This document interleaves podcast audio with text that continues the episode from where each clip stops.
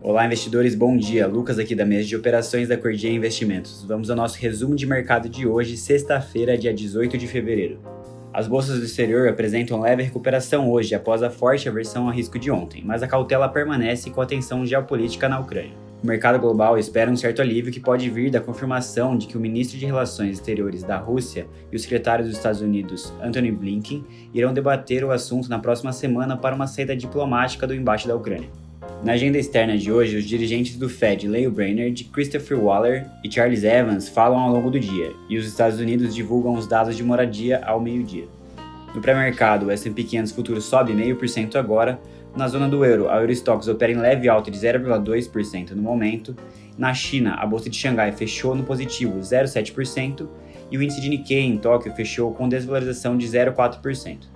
Entrando aqui em commodities, o petróleo cai mais de 2% para o próximo de 90 dólares o barril, após começar a semana em 95 dólares, em meio a um possível retorno das exportações do Irã.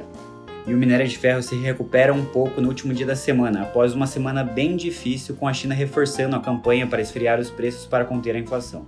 O Bitcoin opera em leve queda de 0,6%, negociado na faixa dos 40.300 dólares.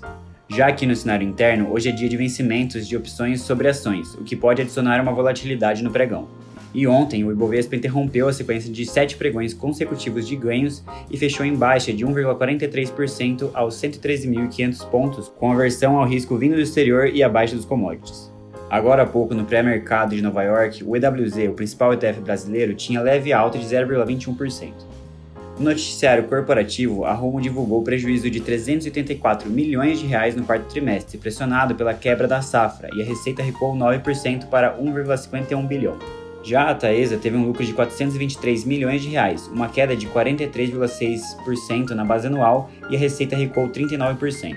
E a Vamos do grupo Simpar teve um lucro de 117 milhões de reais no quarto trimestre, o que significa que a companhia mais do que dobrou comparado com o mesmo período de 2020.